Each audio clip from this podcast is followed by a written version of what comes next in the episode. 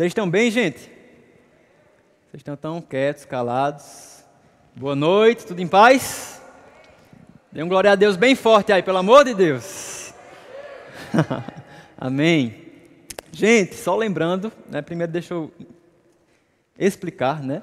A gente está com uma liturgia um pouquinho diferente para essa noite especificamente, tá? Porque depois desse momento nós temos o nosso Bistrô JVV. Amém? Então a gente está fazendo uma liturgia um pouquinho diferente. Então eu vou começar já ministrando, depois a gente vem com a parte dos avisos. Glória a Deus. Mas sabe, gente, eu queria chamar a tua atenção para uma coisa. Né? Graças a Deus você está aqui, você escolheu a melhor parte. Mas lembra, o nosso culto mudou de horário. Amém? Que horas o nosso culto começa, gente, no sábado? 19 horas. Não é não, Daniel? 19 horas. Amém? Então eu queria que você ficasse vigilante com esse horário. Né? Não deixa para chegar após o louvor. Não, gente, 19 horas teu culto já está rolando aqui com a atmosfera de oração que vai preparando o caminho para tudo que vai acontecer. Posso ouvir um amém? Sabe, o pastor Perilo conta uma experiência com o pastor Bud. Né? Quantos conhecem nosso apóstolo Bud?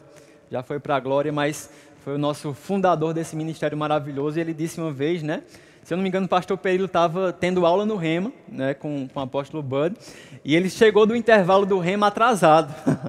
e aí, chegou logo com quem? Com o professor, né, Bud Wright. E quando ele chega na sala, o apóstolo Bud olha para ele e pergunta: Ei, Deus é pontual com você? e ele respondeu, né, claro, claro, óbvio, sim, ele é pontual comigo. E o apóstolo Bud disse: Então seja pontual com ele também. Amém? Aleluia, já ficou quieto aqui, eu já comecei. Amém, gente. Vamos ser pontual, diligência. Glória a Deus. Posso contar com você? Então, sete horas é o nosso culto do sábado. A gente mudou esse horário, né? era sete e vinte. Na verdade, era sete e meia, aí foi para sete e vinte agora sete horas. Mas daqui a gente não passa mais, beleza? Gente, abre comigo lá em Colossenses capítulo 1, verso 26. Quem conhece esse versículo? Levanta a mão aí. Rapaz, você deveria conhecer. abre comigo lá, Colossenses 1, 26.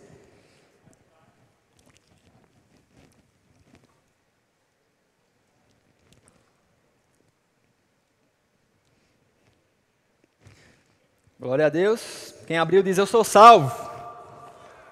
Amém? Gente, esse versículo. Pode baixar um pouquinho o meu retorno, Ian? Esse versículo, ele fala um pouquinho acerca da visão que Deus colocou no nosso coração para esse tempo. Você está comigo? Quantos estavam aqui? Eu não lembro agora mais a data, mas no dia que a gente apresentou essa visão para vocês aqui no culto. Quem lembra desse culto? Apresentamos a camisa e etc. Glória a Deus. E, gente, esse versículo ele expressa a visão que Deus colocou no nosso coração para essa estação. E quando eu falo no nosso, eu não falo de uma liderança ou de pessoas, não. Isso está ah, palpável para mim e para você, na coletividade. Você está comigo? E é necessário que a gente entenda bem a visão que Deus nos plantou para que possamos ser frutíferos nessa visão. Você concorda comigo que é meio difícil você ir para algum lugar com a mão nos olhos ou com os olhos fechados? Concorda comigo? Vocês estão tão quietos, gente. Pelo amor de Deus, me ajuda aí. Amém? Nós precisamos de visão, clareza para saber o lugar que a gente está indo. Eu já ouvi uma frase que diz assim: se você não sabe aonde você quer chegar, qualquer lugar vai ser suficiente. E diga comigo: nós não fomos, mais forte, nós não fomos chamados para qualquer lugar. Amém? Deus tem algo específico com a nossa geração, nessa estação e na família Jovens Verbo da Vida. E precisamos ter clareza aonde Deus quer que a gente alcance, aonde Deus quer que a gente toque, beleza? Vamos lá. Verso 26, a Bíblia diz: O mistério que estiver oculto nos séculos e das gerações, agora, todavia, se manifestou aos santos. Quem sabe que mistério é esse aqui, gente? Alguém arrisca? Vamos continuar. O mistério que estava oculto foi revelado. Que mistério é esse? Verso 27. Aos quais Deus quis dar a conhecer qual seja a riqueza da glória desse mistério entre os gentios. Beleza? Olha agora qual é o mistério. Diga comigo: Cristo em vós. Repita comigo: Cristo em vós. A esperança da glória. Amém? Esse era o mistério que estava oculto dos séculos e das gerações. Amém? Mas em Cristo, isso foi descortinado diante de nós, na nova aliança. E agora esse mistério que está revelado é esse: Cristo em vós, a esperança da glória. Posso ouvir um glória a Deus? Cristo em João, Cristo em Suane, Cristo em Tiago, Cristo em José, Cristo em Maria, Cristo em você, meu irmão.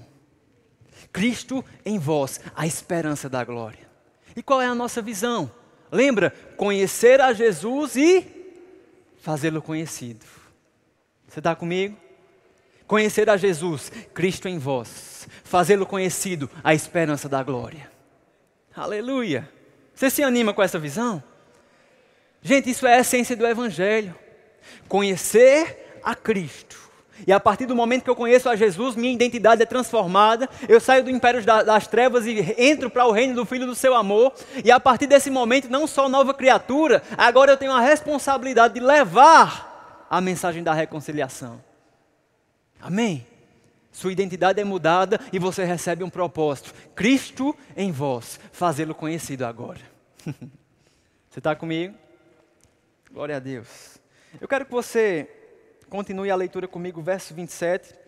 Aos quais Deus quis dar a conhecer qual seja a riqueza da glória desse mistério entre os gentios, isto é, Cristo em vós, a esperança da glória. Agora, para quê?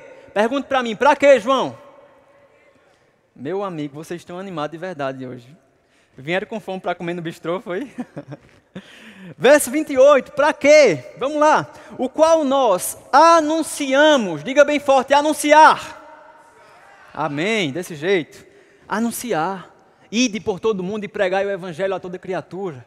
Ser-me-eis testemunhas, embaixadores, anunciar o evangelho, anunciar Jesus. Amém? Então, primeiro ponto, anunciar.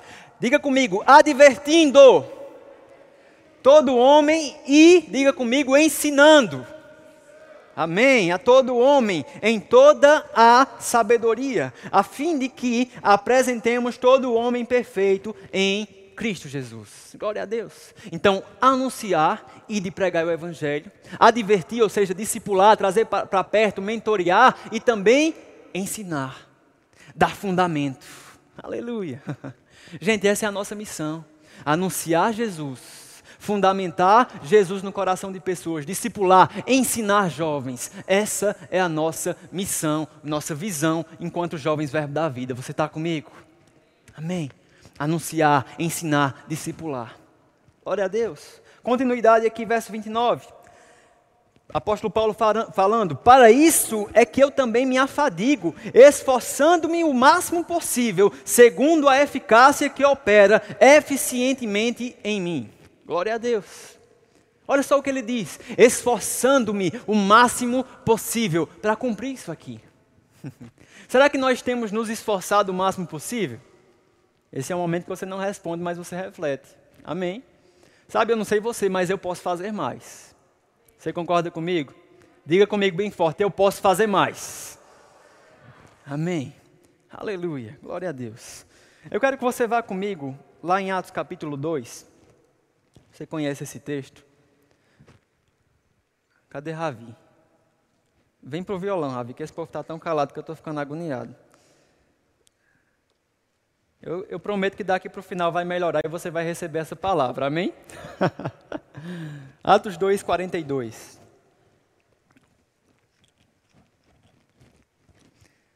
Falei um pouquinho sobre a visão que Deus colocou no nosso coração para essa estação e você está incluído nisso, amém? Mas eu quero te mostrar, em Atos 2, 42, né, hoje a gente vai falar um pouco desse conceito de igreja. Né? A gente entende que nós temos uma visão, amém? Mas estamos encaixados ou posicionados em algo chamado, diga comigo, igreja. Diga, eu sou igreja. Amém? A igreja não é essas paredes físicas tão somente que você vê aqui. Amém? A igreja, ela vai muito além disso aqui. Glória a Deus. Aleluia. Eu acho que tem uns irmãos que chegaram agora que vai para os empresários. É lá na. Valeu, vai ser bênção, viu? Recebam lá a palavra. Olho de águia, já percebi aqui. Glória a Deus. Diga comigo, igreja. Amém. E sabe, eu estava meditando sobre isso. Pai, aonde você quer que nós cheguemos né, onde você quer que nós como igreja pode ir tocando, Ravi. Uh, a gente alcance. Deus ele deu uma visão para nós como jovens verbo da vida, mas sabe, eu creio mesmo que existem alguns elementos que a gente pode tirar dessa igreja, que é a igreja primitiva lá de Atos dos Apóstolos, que Deus tem para nós quanto jovens verbo da vida. Você está comigo? Eu creio mesmo, gente, que Deus ele não uh, trouxe ao mundo a ideia de igreja para ela começar muito bem, muito forte lá em Atos e vir de alguma forma definhando ou, ou, ou piorando ao longo do tempo. Não, Deus não faz assim. Amém? O mesmo Deus que operou em Atos dos Apóstolos está disponível e deseja operar nos dias de hoje. Aleluia. Mas sabe, existem alguns ingredientes que, dentro da visão que Deus nos deu, e como igreja, nós precisamos resgatar para cumprir a visão e para cumprir o propósito pela, pelo qual a igreja foi designada. O que significa igreja, gente? Há um templo, há um lugar religioso. Não, não é só isso. A igreja, a, a essência da palavra eclésia, significa chamados para fora. Meu Deus do céu. Nós somos chamados para influenciar todas as esferas da sociedade. Tá vendo? Tá, o pessoal chegou ali né, errado, mas está havendo aqui do lado um, um movimento com os empresários dessa cidade. Você sabia que você pode corresponder ao chamado de Deus como um empresário bem-sucedido? Ou como um professor? Ou como um administrador? Ou como um arquiteto? Ou como um engenheiro? Não importa, gente. O que importa é entender que somos embaixadores do reino. Cristo em vós, a esperança da glória. E sabe, meu irmão, precisamos assumir o nosso papel como igreja, chamados para fora. Existe algo muito poderoso da parte de Deus que Ele quer derramar nesses últimos dias, mas enquanto a gente ficar sentado numa cadeira de igreja, esquentando o banco e não fazendo nada com aquilo que Deus depositou dentro de nós, nada vai acontecer. mas vamos ler comigo. Gente, isso é um retrato da igreja de Atos. Primeira igreja, né? primeiro século, Jesus ele, ele ressuscita, ele dá as direções aos apóstolos e ele diz: Ó, oh, fique em Jerusalém até que do alto vos sejais revestidos de poder. E tem um movimento do Pentecostes, né? o Espírito Santo desce sobre aqueles homens e após esse episódio, você vai lembrar que Pedro ele se levanta transformado, cheio do Espírito e começa a pregar a palavra né, ousado, indignado ali com algumas coisas, e ele prega e cerca de 3 mil pessoas, olha que coisa poderosa, se convertem naquele dia. E a partir desse momento a gente entra nesse quadro aqui, que é Atos 2, 42. Olha o que vai dizer aqui para a gente, esse quadro, essa, essa imagem da igreja primitiva. 42. E perseveravam na doutrina dos apóstolos, na comunhão, no partir do pão, nas orações. 43 em cada alma havia temor, e muitos prodígios e sinais eram feitos por intermédio dos apóstolos. Todos os que creram estavam juntos e tinham tudo em comum. Vendiam suas propriedades e bens, distribuindo o produto entre todos, à medida que alguém tinha necessidade. Diariamente perseveravam unânimes no templo partiam um pão em casa, tomavam as suas refeições com alegria e singeleza de coração, louvando a Deus e, e contando com a simpatia de todo o povo. Enquanto isso, acrescentava-lhes o Senhor, dia após dia, os que iam sendo salvos. Aleluia. Diga, vamos chegar lá. Aleluia. Você está empolgado, é bom assim. Sabe, meu irmão, eu tive uma uma imagem mesmo que Deus colocou no meu coração há um tempo atrás. 2015, eu estava começando a entender o chamado, o propósito que Deus tinha na minha vida. Meu Deus, 2015 faz seis anos, gente. Olha como a gente está ficando velho, não é verdade? Em 2015 eu recebi essa imagem de Deus mesmo. E nessa imagem eu via uma vela, uma vela apagada, né? E de repente vinha uma espécie de sopro muito rápido e aquela vela se acendia com aquela, aquele start, né? aquele sopro. E ela se acendia numa proporção gigante, né? O fogo ele, ele tomava uma, uma, proporção muito maior do que, como é que chama? A parafina, né? Da vela. O fogo tomava uma proporção muito maior e queimava muito forte, muito brilhante, aquela coisa que até na imagem eu me via quase sem conseguir olhar para aquela chama. Só que com o tempo, aquele pavio, né, aquela parafina ia sendo consumida e a chama daquele fogo também começou a se apagar um pouco. Ela foi se apagando, se apagando, aquele pavio foi sendo consumido. E chegou um momento que aquela chama começou a se apagar e ficou tão, tão, sabe aquela brasinha que a gente faz na vela assim, ó, e apaga, não é verdade? Chegou naquele ponto e eu pensei, rapaz, vai se apagar, vai se acabar, e agora? Só que em dado momento, aquela brasinha quase se apagando, ela começa a retomar aquela força, começa a queimar novamente, começa a, a, ficar mais forte, ela começa a se fortalecer. E no final dessa imagem, eu vi aquela mesma, aquele mesmo vento, né, que é até estranho, o vento acendeu fogo. Mas aquele vento vem e aquela chama começa a acender, começa a tomar uma proporção gigante, começa a ficar bem semelhante àquela primeira chama lá do início. Mas chega um ponto que ela fica tão forte, tão brilhante, tão intensa, que ela passa aquela chama lá do início e consome todo o pavio daquela vela. E a visão se encerra aí. Diga comigo, é mistério. é não, gente. Sabe, eu pensando sobre isso e Deus começou a falar no meu coração, João, a vela, né, o, o, o, a parafina, o pavio, é o tempo. A chama representa a igreja. Atos capítulo 2, a igreja começou. Amém? Começou desse jeito. Perseveravam unânimes, todos juntos. Se alguém precisava de algo, eles vendiam as posses para dar e, e ninguém ficar necessitado. Prodígios, sinais, maravilhas, amor, comunhão. Era uma igreja forte, influente, cheia de amor. A chama acesa, forte, intensa, gloriosa. Só que em dado momento, aquela chama começa a diminuir. E à medida que a chama vai oscilando, o pavio também diminui, porque o tempo se abrevia, meu irmão. e chega um ponto que aquela chama ficou tão pequenininha. E se você olhar para a história da igreja, diga comigo, nós temos uma história. Amém? Na história da igreja você vai conhecer um tempo chamado Idade Média. Você está comigo? Lembra disso? Lutero, quem lembra disso? Idade Média. Onde a igreja, na época, representada pela igreja católica, vendia indulgências, vendia um terreno no céu, era muito mais um comércio do que propriamente evangelho. As pessoas não tinham acesso à palavra. Mas de repente Deus levanta um doido chamado Lutero, Martinho Lutero, para lutar contra esse movimento que estava totalmente contrário à palavra de Deus e dizer: gente, a salvação não é por obras, não é com dinheiro, não é pagando, é pela fé, é pela graça. Uh, aleluia! Porque o preço já foi pago. aleluia! E aquela chama que estava quase se apagando, por causa de reformadores como Martinho Lutero, John Hus, enfim, tem outros que se levantaram. Ela começa a se acender novamente. E aí o tempo vai passando, essa chama vai oscilando na visão. Nós temos o grande reavivamento da Rua Azusa lá no, no século XIX. Quem conhece? Pouca gente. Bota no YouTube depois, Avivamento da Rua Azul, esse documentário, você assiste lá. A igreja estava reformada, entendia que a salvação era pela fé, pela graça. Só que de repente se encontra uma igreja fria, engessada, que não entendia o mover do Espírito Santo.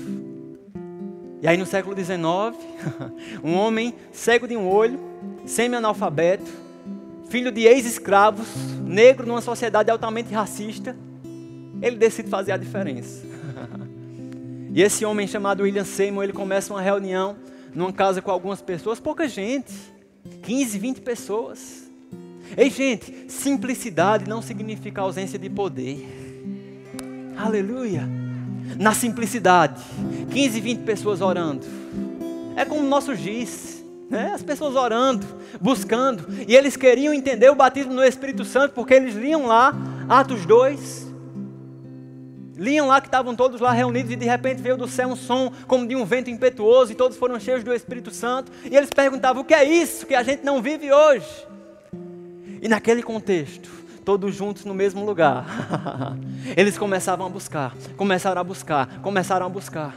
E quando William Seymour estava lendo esse versículo, ah, todos estavam reunidos no mesmo lugar, quando de repente, Ei, aquele mesmo de repente aconteceu naquele lugar e o Espírito Santo desceu sobre aquelas pessoas.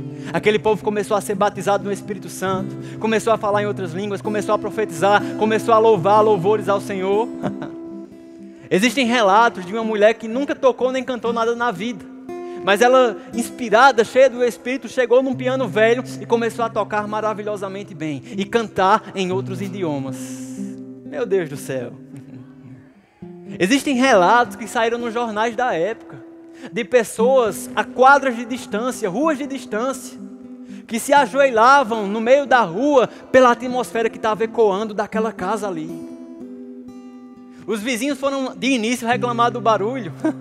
e os, testemunhos contam que esse povo foi bater na porta, reclamar: Ei, vamos parar com esse barulho. Quando abriu a porta, aquele povo foi encharcado por uma presença santa e começaram a se ajoelhar e se arrepender dos seus pecados naquele lugar. Avivamento. Eita, gente, vocês não sabem como isso queima no meu coração. Aleluia. Mas sabe, depois disso, aquela chama continuava oscilando um pouco mais forte, mas ainda não se comparava com aquela primeira chama do início. Mas sabe, o final dessa, dessa visão, eu creio mesmo que tem um cunho um pouco profético. Porque no final, né, a gente consegue casar os pontos da história da igreja até esse momento. Mas no final eu via aquele vento novamente soprar e aquela chama daquela vela crescer de uma forma tão intensa, tão forte, que não somente chegava no mesmo nível da primeira chama, mas crescia muito mais em proporção, em glória, em intensidade. Ao ponto do pavio da vela, ou seja, o tempo, ele ser consumido plenamente e a visão chegava ao fim. Aleluia. E por um tempo eu me perguntei, Deus, o que quer dizer esse final? Que quer dizer essa, essa, essa chama que começa a crescer num nível muito maior do que toda a história. E sabe, Deus comunicou no meu coração, João, no final dos tempos, nos últimos dias, a minha igreja andará num nível não somente semelhante, mas ainda maior do que a igreja dos primeiros dias, em mais intensidade, em amor, em unidade, em consagração, em entrega, em poder, em sinais, em prodígios. João, você está falando, mas parece algo tão distante, tão utópico. Aleluia. Irmão, tem coisas que a gente precisa ajustar. Mas sabe, se existe uma palavra de Deus, eu creio e ponto final. Eu não creio que Deus criaria uma igreja, como eu falei para vocês, para começar muito bem e ir definhando até a volta do Senhor Jesus Cristo. Não. Deus vai arrebatar uma igreja gloriosa, uma igreja intensa. Aleluia. Mas vamos voltar aqui. Então, na leitura desse texto de Atos capítulo 2, eu falei da visão para que você entenda onde está o nosso objetivo.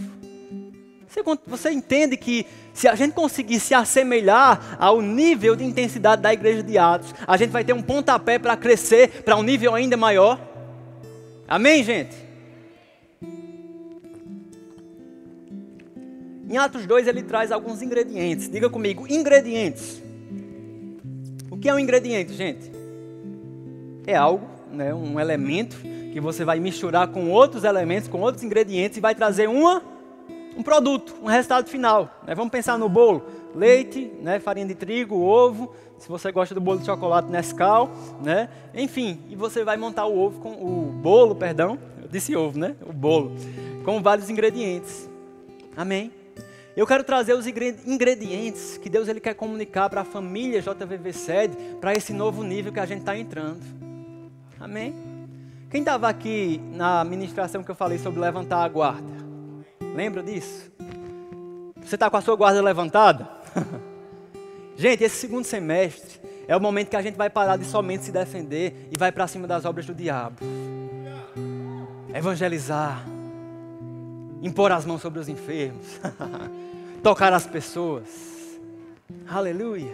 Você sabe que dia 31 a gente vai para uma cruzada na cidade de Buqueirão. Oh, aleluia! Porque chega de ficar se defendendo das coisas do diabo, a gente vai para cima, meu irmão. Agora, existem alguns ingredientes que nós, como família JVV e a igreja de forma geral, precisa resgatar. Vamos olhar para a igreja de Atos como uma base, um fundamento, uma, uma, uma referência. Olha o que diz lá. Primeiro ponto: perseveravam na doutrina. Gente, nos nossos valores como família Jovens Verdes da Vida, né, está lá a questão de sermos fundamentados na palavra, equilibrados. Você está comigo? E sabe, meu irmão, eu quero te dizer uma coisa. Nós, nós temos que estar numa posição onde o sangue pode dar na canela, mas a gente não abre mão da palavra. Eu estava em Juazeiro, no Ceará, Juazeiro do Norte, Ceará, e eu falei isso lá. E naquela hora me veio uma percepção muito forte de que essa frase não é só uma, uma frase forte que a gente pode usar, mas é algo que de fato a gente vai precisar fazer, talvez a curto prazo. Eu não sei se vocês viram o, o, a propaganda de uma certa rede de fast food, que eu não vou nem falar o nome aqui, que expôs algumas crianças a um tema de, de sexualidade. Vocês viram isso? Todo mundo deve ter visto. Aleluia. Sabe, gente, o mundo, a sociedade está impondo um padrão e eles querem que a gente engula de goela abaixo. Só que muitos elementos desse padrão que o mundo quer que a gente desenvolva e, a, e entenda como a, a, algo que deve ser comum nos nossos dias, isso é reprovado pela palavra de Deus. João, você vai tocar nesse assunto? Vou tocar nesse assunto, porque eu não vou abrir mão de pregar a palavra. Sabe, gente, o mundo eu acho que confunde um pouco o que é amor. O amor não é somente passar a mão na cabeça e dizer, ah, meu filho está errado, mas tem problema não, ficar assim mesmo. Não, o amor do tipo de Deus, ele também confronta. O Evangelho, ele confronta. Você pode entrar aqui do jeito que tiver, meu irmão, ter feito o que for, você pode ter até mandado uma pessoa e estar tá aqui. mas chegando aqui, é hora de mudança. O Evangelho, a palavra, esse amor do tipo de Deus é um grande espelho. O que é que Jesus fez com a mulher adúltera? Jogaram lá? Ó oh, Jesus, a lei manda matar, tu porém o que dizes? Cheio de sabedoria, Jesus se ajoelha e começa a desenhar na areia. De repente as pessoas olhando, imaginam o que é que ele está desenhando aí, o que é que ele está escrevendo. Ele diz: Ei, quem não tiver pecado, atire a primeira pedra. Bíblia diz que dos mais velhos para os mais mo moços. O pessoal começou a soltar as pedras e ir embora. Jesus desenhando na areia. Chegar lá no céu, eu vou perguntar, mestre, o que você estava desenhando ali? Mas Jesus ele se levanta e chega para aquela mulher: Onde estão os teus acusadores? E aquela mulher disse: Se foram. Eu também não te condeno. Vá embora e fique livre. Foi assim? Foi assim? Vá e não peques mais. Amém? O amor do tipo de Deus vai te levantar do lamaçal do pecado, vai te limpar, vai te fazer uma nova criatura, mas Ele vai dizer: ei, vá e não peques mais. Amém, gente? Firmados na palavra, porque pode chegar o tempo, e eu sinto no meu coração que em algum momento vai chegar, como já quase chegou no passado. Pode chegar um tempo que se eu falar algumas verdades da palavra aqui e alguém ver e, enfim, levar para uma zona criminal, alguma coisa assim judiciária, eu posso ser preso.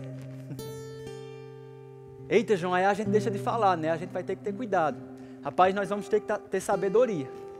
Mas, abrir mão de pregar a palavra, pode algemar, meu irmão. Porque eu não vou parar de pregar a palavra, não. Você está comigo? João, vamos ter um discurso de ódio? Não, não. É o amor do tipo de Deus que abraça, que se entrega, mas que mostra, cara, isso aqui você deve melhorar, porque não é dessa forma. Você está comigo? Amém? E precisamos estar fincados na palavra, gente. Não vos amoldeis com o sistema desse mundo. Aqueles crentes lá de Atos da igreja primitiva também sofreram pressões mas eles estavam se enchendo da palavra, não se amoldando ao sistema desse mundo. Precisamos ficar com a palavra, independente da situação, independente do cenário, independente do que se tornar lei ou não, a palavra ela é infalível. Chegou o tempo que disseram para Pedro, para os discípulos: Ei, para de pregar esse cara, sobre esse cara chamado Jesus, para de falar o nome dele. A lei né, da época, as autoridades dizendo: para de falar. Mas o que é que eles responderam para aquele povo, para aquelas autoridades? Ei, compete a nós obedecer a homens ou obedecer a Deus? Você está comigo? Se chegar esse tempo, onde falar ou professar a nossa fé em alguns pontos seja crime, irmãos, eu vou obedecer a homens ou a Deus? Essa é uma resposta que você pode responder: a homens ou a Deus? A Deus. Então precisamos estar firmados na palavra, meu irmão. Entendendo o que é, o que não é, como funciona. Ah, eu sou nova criatura e nova criatura tem direito a quê? Eu sou filho de Deus e filho de Deus tem direito a quê? Diga comigo, eu sou salvo. Diga comigo, eu sou curado. Diga comigo, eu sou próspero. Aleluia. Entender quem somos em Cristo. Amém? Podemos continuar?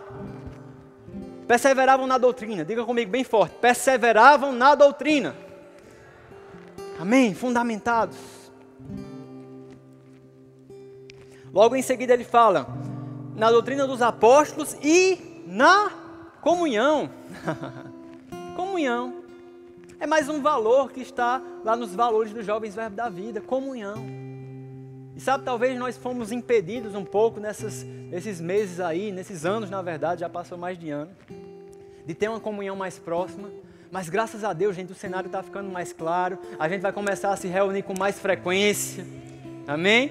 Hoje a gente está inaugurando o bistrô, ainda limitado, não pode né, levar todo mundo para lá, mas vai chegar o tempo que a gente vai poder fazer isso com mais liberdade. A comunhão, gente, não despreze esse momento, porque é um momento onde propósitos podem ser conectados. Cadê Rafa? Rafa está ali. E aí, Rafa? Levanta a mão assim. Ó, o Rafa ali atrás. Rafa, tu foi de certa forma alcançado no vôlei, não é verdade? Rafa chegou no vôlei JVV, jogando com os meninos aqui da igreja, e hoje está ali. É uma bênção, um homem de Deus. foi alcançado como? No vôlei. Você está comigo? A comunhão, gente, é algo fundamental para criar conexões. Não se engane, ninguém corre a carreira que Deus propôs sozinho. Nós precisamos uns dos outros. E na comunhão, essa relação, essa, essa amizade, essa fraternidade, ela começa a nascer. Então eu te motivo, eu, tem vários rostos aqui que eu olho e não conheço. Vem para a comunhão com a gente. Eu prometo a você que eu vou criar um monte de calendário divertido, diferente, onde a gente vai se divertir, vai brincar, vai se conhecer, mas vem e participa. Amém? Já temos o nosso vôlei masculino toda quarta, você fala comigo e a gente te coloca. Comunhão, outro ingrediente. Comunhão, no partir do pão, a gente fala sobre isso já já, e nas orações. Diga comigo, oração. Amém? Em cada alma havia Diga comigo, temor. Temor. Gente, não existe avivamento ou reavivamento sem o temor do Senhor. Sem reverência. Aleluia. E reverência começa na hora que você chega no culto. Reverência começa no momento que alguém diz: Ei, vamos começar a orar, e você corresponde àquilo que está sendo proposto, porque não é para homens, não é para pessoas, é para Deus temor do Senhor. Ei, gente, santificai-vos, sede santos, amém? Isso não ficou fora de moda. Ei, a gente vai para a cruzada em Buqueirão, mas não podemos chegar lá e impor, impor sobre aquelas pessoas mãos impuras. Santificai-vos. Amém, jovem? Cuidado Foge da tentação. Não é resiste, é foge. Porque tem tentação que você tenta resistir, você resiste no primeiro momento, no segundo, mas chega um momento que você cede. Então foge. Sabe, às vezes a gente tem uma facilidade grande de não fazer algo por saber que é errado na frente de alguém que é uma autoridade, não é verdade? Não é verdade, gente? Você não chega no sinal, por exemplo, dirigindo, e tem alguém, alguém da STTP lá de olho, você passa no sinal vermelho, não. Você pode estar apressado como for, pode ser três horas da manhã, onde o sinal nem funciona direito mais, mas você não passa, porque tem um cara da STTP lá de olho.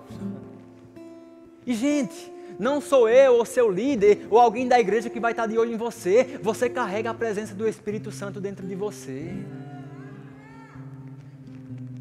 O pastor ele dizia: Você pode roubar um banco, mas o Espírito Santo vai dentro de você também.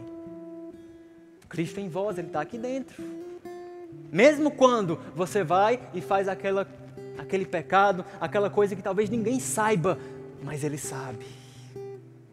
E Ele é o único que você não deveria querer frustrar, entristecer. Você está comigo?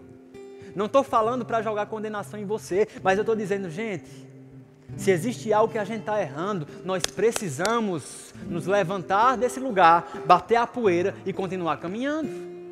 Não importa o que você fez ou deixou de fazer, levanta, bate a poeira, foca em Jesus Cristo e avança, não peques mais. Temor do Senhor, o que não pode é eu ficar acostumado com aquele pecadinho de estimação que toda vez eu cometo, peço perdão e deixa quieto e abafa. Arrependimento significa mudança de rota. Você está comigo? E Deus ele quer despertar essa reverência, esse temor. Temor não é medo, gente. Não estou falando aqui para você ter medo de Deus. Ah, se eu pecar, Deus vai me fulminar. Não, estamos na graça. Deus ele, ele concede essa graça. Ainda que você erre, existe um advogado fiel a destra do Pai, Jesus. Amém? Mas sabe, nós não podemos usar dessa liberdade, como Paulo falou, para dar ocasião à carne. Tudo me é lícito, mas nem tudo me convém. Minha irmã ministrando, ela disse essa frase. Quando você nasce de novo, você aprende a abrir mão de coisas erradas, de coisas ilícitas. Mas quando você amadurece, você aprende a abrir mão de coisas que são lícitas, mas não convém. Você está comigo? Aleluia. João, beber é pecado? A cerveja, o álcool, por si só, talvez não. Mas quando eu faço isso, e dentro dessa condição eu posso me embriagar, eu posso sair da minha lucidez, ou eu posso até mesmo ofender alguém que está vendo aquela atitude e vai de encontro com a fé daquela pessoa. Eu erro, eu peco. Você está comigo? Às vezes as pessoas acham que o problema é a bebida em si. Não, a bebida é apenas uma bebida. Agora, o que você faz com ela e o que isso pode gerar. O apóstolo Paulo fala de pessoas que comiam comidas consagradas a ídolos. Ele diz: Ó, oh, é para comer ou não comer? se alguém, se isso que você for fazer vai gerar dano ou ser pedra de tropeço para alguém, não faça. Você está comigo? Ah, eu vou postar uma foto, né, sei lá, de biquíni, tal, bem de boa na praia. Beleza, João, isso é pecado? A foto por si só, diria que não. Mas o que isso pode desencadear, certamente pode se tornar uma pedra de tropeço para alguém. Amém? Ficou bem mais quieto aqui. Mas é para o nosso crescimento. Aleluia. O temor do Senhor sendo restaurado nos corações. Não há reavivamento sem temor. Não há reavivamento sem reverência. Não adianta a gente ficar, eu quero poder, eu quero os dons, eu quero vidas, se a gente não tem uma vida de temor, de consagração, de entrega. Posso ouvir um glória a Deus? Vamos lá. Já estou encerrando. Todos cre...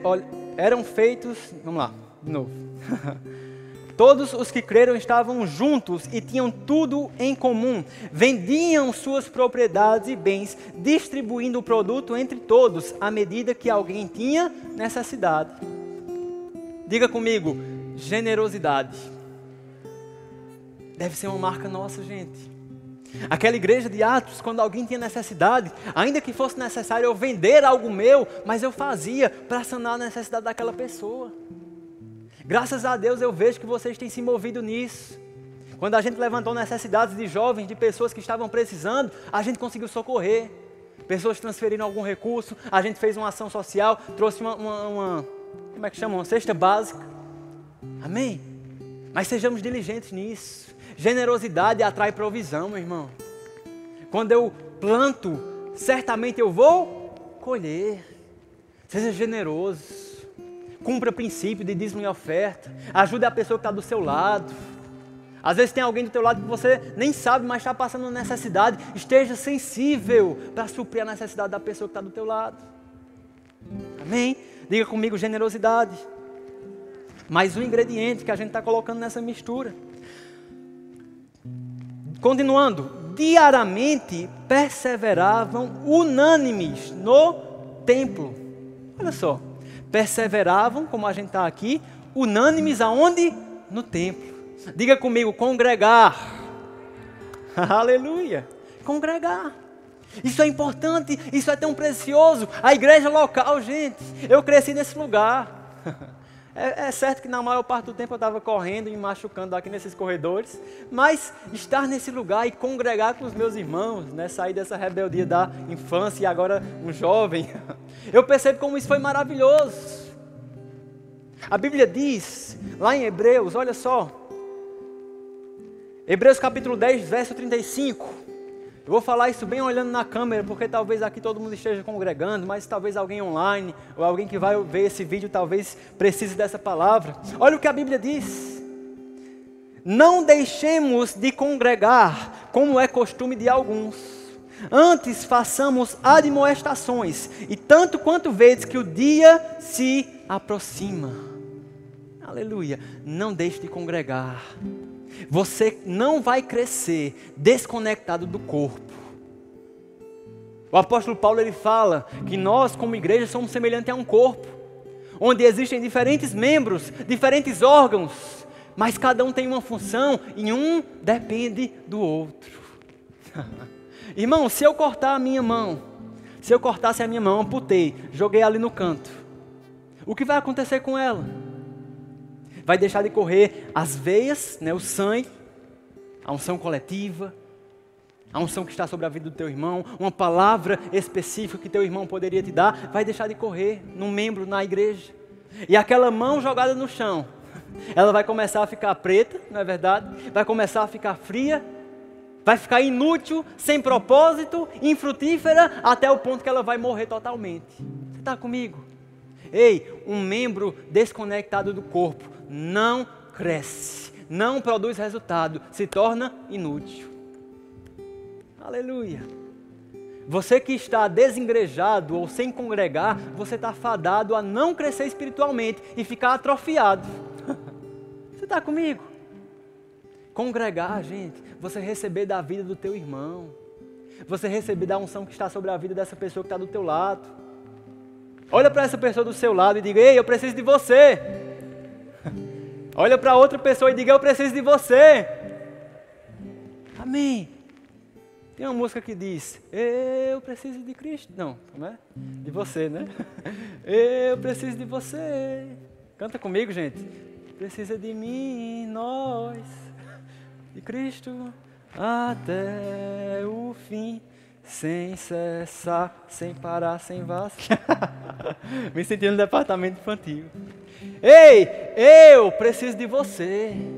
Você precisa de mim. E juntos nós precisamos de Cristo. Aleluia! Aleluia!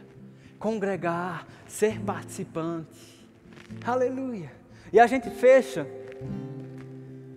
com isso aqui perseverar na doutrina, temor do Senhor, comunhão, generosidade, congregar, levantar louvores a Deus que faz parte do congregar, tudo isso ingredientes para sermos erguidos no nível de uma igreja mais intensa, mais forte, mais produtiva. E qual é o resultado? Diga comigo, João, qual é o resultado? Vamos lá. Sinais e prodígios. A Bíblia diz que lá em Atos, sinais e prodígios eram algo corriqueiro. que mais? A Bíblia diz que havia a simpatia de todo o povo. Ou seja, era uma influência positiva na sociedade. E no final do versículo a Bíblia diz que ia sendo acrescentado pelo Senhor todos os dias pessoas que iam sendo salvas. Diga comigo bem forte: vidas. Esse é o propósito sinais, prodígios, maravilhas. Ei, gente, isso é para os nossos dias. Precisamos crescer na mistura desses ingredientes para que esse bolo de uma igreja mais forte, mais intensa, se torne real para nós no nosso dia a dia. Aleluia! Influência, uma igreja influente. Amém. Pessoas sendo atraídas e recebendo Jesus nesse lugar. E não somente aqui, porque a Bíblia diz, não diz vinde, a Bíblia diz ide e é por isso que a gente vai para Boqueirão, cumprir essa palavra. Aleluia. Mas para finalizar essa mensagem, eu te mostrei aonde a gente quer chegar, eu te mostrei alguns ingredientes que precisamos reavivar no nosso meio como jovens verbos da vida. Mas eu preciso te dizer, gente, eu preciso de você. Os jovens verbos da vida precisam de você. Queria dar um exemplo aqui. Eu vou fazer o seguinte: tem algum homem que comprou o ticket do, né, do, do bistrô e quer, através de um desafio que eu vou fazer aqui, você pode ganhar um pedaço da torta de chocolate que minha mãe fez para a gente vender no bistrô. Quem é que vem aqui? Bem rápido. Só um homem. Vem, vem, Rapaz, eu achei que ia ter uma concorrência maior. Né? é, mas vamos lá, ele vai, vai conseguir. Quando eu disse desafio, aí botou medo, não foi, Daniel? Ian, tu vai. Vem cá comigo. Desafio aí para os câmeras mens. Vem cá. Tu senta aqui nesse lugar. Pode sentar aí. Eu vou colocar essa garrafa aqui, ó. O teu desafio, Ian, é pegar essa garrafa sem usar as pernas. Você não pode se mover com as pernas, só com os braços.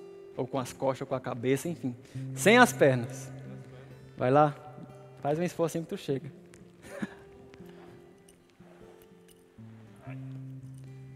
Sedentarismo tá forte, hein?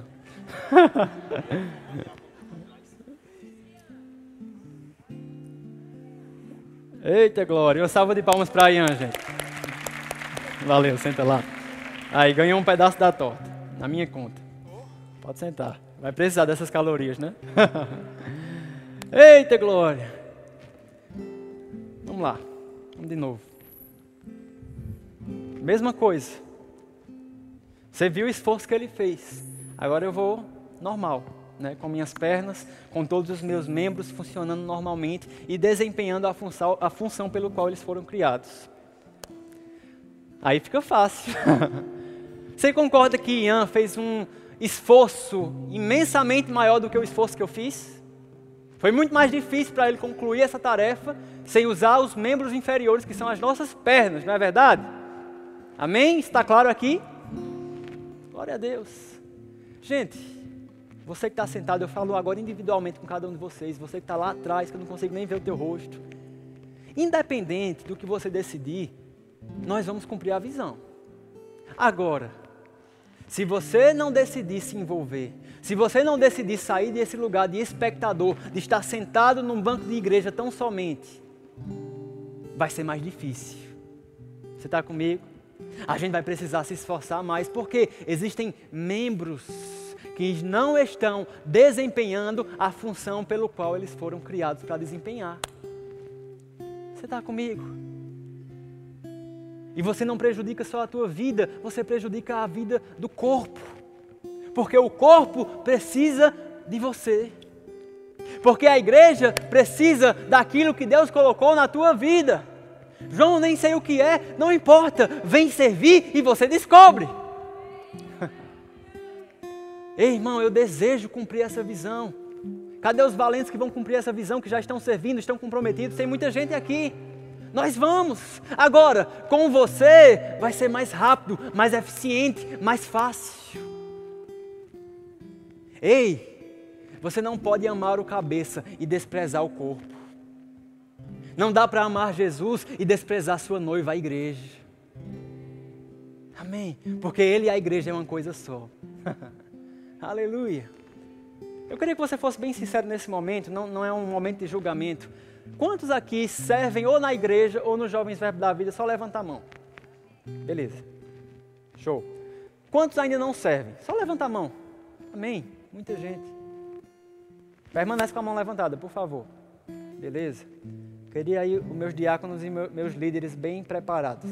Você que não serve, mas você ouviu essa mensagem e você diz: Ah, eu quero começar a servir, eu quero me envolver com esse grupo. Talvez você só esteja visitando e não seja o seu caso, mas se você quer se envolver com essa missão, com essa visão de levar a palavra, de admoestar jovens, de fazer a, a, a Jesus conhecido, eu quero que você permaneça com a sua mão levantada.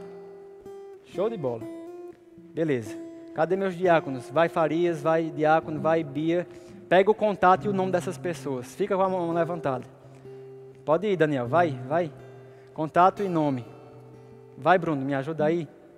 Vai, Ian, já que tu é um valente de Deus. Fica com a mão levantada. Eu quero o contato e o nome dessas pessoas. Vamos lá, quem mais pode me ajudar? Tem gente ali. Vamos lá, se você já serve, você é um, um soldado para essa atividade. Vamos lá. Fica com a mão levantada se ninguém chegou até você ainda. Glória a Deus. Ei, gente, eu só estou aqui como um, um líder, simplesmente para desenvolver o potencial que existe na tua vida. Eu não estou aqui para aparecer, não estou aqui para ficar sempre ministrando para você, eu até evito. Mas eu estou aqui para puxar o que Deus colocou dentro de você e canalizar isso para cumprir a visão que Deus nos deu. Amém? Tem mais alguém? Se alguém ainda não foi não chegou até você, fica com a mão levantada. Tem mais? Todo mundo foi contatado, é assim que fala, gente? Contactado. Glória a Deus, que benção. Amém. Então pode sentar o pessoal que me ajudou, muito obrigado. Gente, quem pegou esse contato, eu quero que vocês. Cadê Ian? Ian tá ali. Cadê Bia? Bia tá ali.